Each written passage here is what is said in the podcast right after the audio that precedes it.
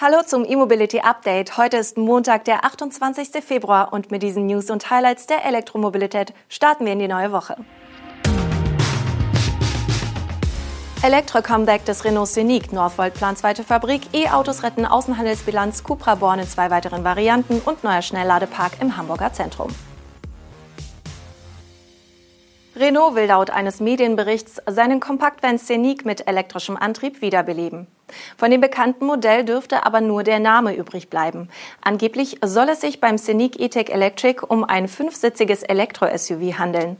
Das berichtet das britische Magazin Auto Express unter Berufung auf Aussagen von Renault-Chef Luca De Meo im Rahmen der Bilanzpressekonferenz.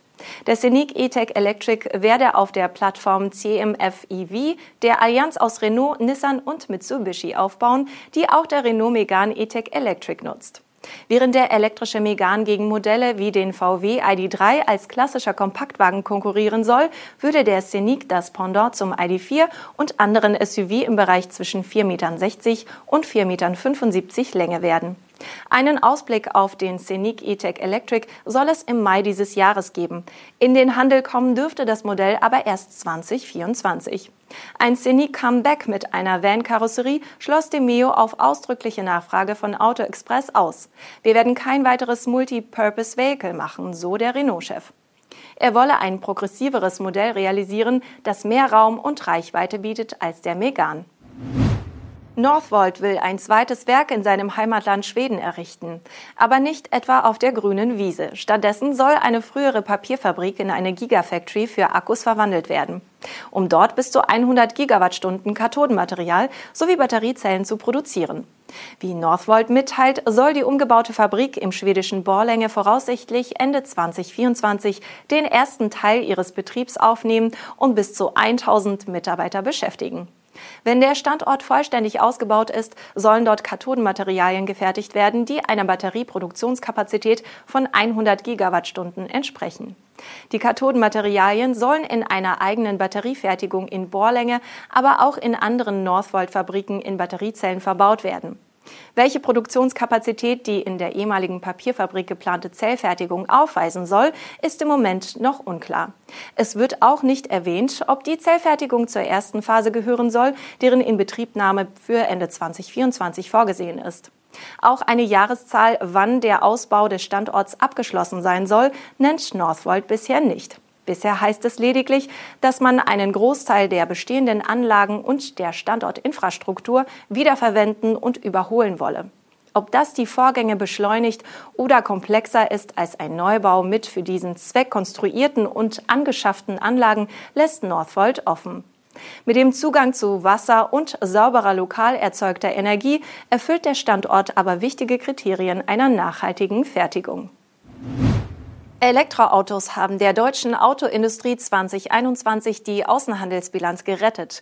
Über alle Antriebsarten hinweg waren der Chipmangel und weitere Lieferengpässe deutlich zu spüren. Ohne das Exportplus bei den Elektroautos wären die Auswirkungen deutlich größer gewesen. Wie das Statistische Bundesamt mitteilt, sind die deutschen Pkw-Exporte im Jahr 2021 gegenüber dem Vorjahr zwar insgesamt um 10 Prozent gestiegen, erreichten allerdings nicht das Vorkrisenniveau von 2019. Über alle Antriebsarten Antriebsarten hinweg exportierte Deutschland Autos im Wert von rund 118 Milliarden Euro. Fast 10 Prozent mehr als 2020, aber rund 8 Prozent weniger als 2019. Anders bei den Elektroautos. Im Jahr 2021 wurden rund 300.000 reine Elektrofahrzeuge im Wert von 12,6 Milliarden Euro aus Deutschland exportiert. Das war ein wertmäßiger Anstieg um mehr als drei Viertel gegenüber dem Vorjahr und eine Steigerung um 272 Prozent gegenüber dem Jahr 2019. Damals wurden nur 96.000 E-Autos exportiert, dafür aber noch 2,9 Millionen Verbrennerautos. 2021 mit 1,5 Millionen Verbrennern nur noch die Hälfte. Bei den Stückzahlen machen konventionelle Fahrzeuge natürlich auch trotz der Zuwächse der Elektrofraktion den Großteil der Exporte aus. Doch die Trendumkehr ist deutlich sichtbar.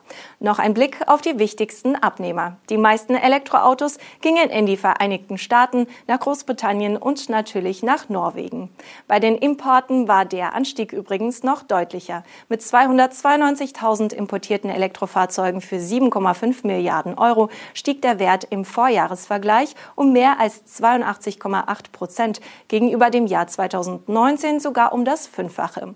Die meisten importierten Stromer kamen übrigens aus den USA, Frankreich und Tschechien. Cupra nimmt ab sofort Bestellungen für zwei weitere Varianten des Born an. Dabei handelt es sich um die beiden angekündigten E-Boost-Modelle mit 170 kW Spitzenleistung. Damit wird im Born auch erstmals der große Akku mit 77 Kilowattstunden angeboten für bis zu 548 Kilometer Reichweite. Eigentlich sollten diese Versionen des Born bereits Ende 2021 verfügbar sein. Mit dem E-Boost steigt die maximale Leistung des MEB-Modells von den bekannten 150 kW auf 170 kW. Wie die Bezeichnung Boost nahelegt, können die 20 kW aber nur vorübergehend abgerufen werden. Per E-Boost Aktivator am Lenkrad. Der Einstiegspreis für den Cupra Born mit 170 kW liegt in Deutschland bei 38.600 Euro für die Version mit der 58 Kilowattstunden Batterie.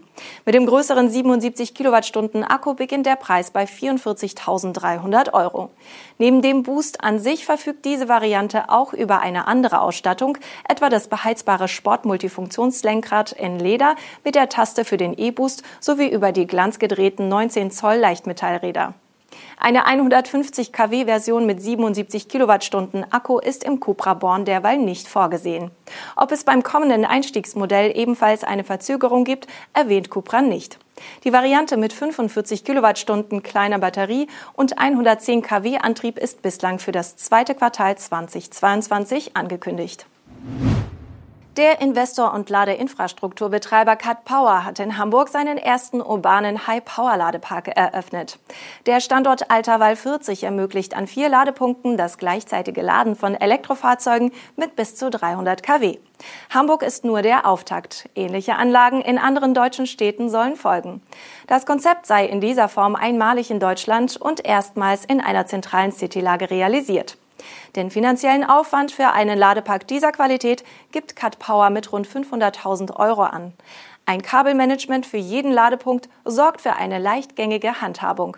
Zum Einsatz kommen dabei Hypercharger des Herstellers Alpitronic.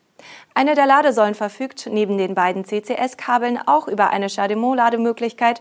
Bei der zweiten Säule handelt es sich um eine reine CCS-Version mit zwei Anschlüssen. Bezahlen können Nutzer über eine spezielle Lade-App, aber auch mit den gängigen Lade- und Kreditkarten.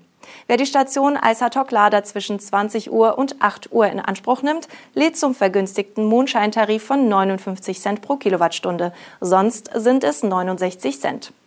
Sonst können die Säulen per Roaming über die Konditionen anderer EMP genutzt werden. Das war unser E-Mobility Update am heutigen Montag. Wir wünschen Ihnen einen guten Start in die neue Woche und sehen uns hoffentlich morgen wieder. Bis dahin.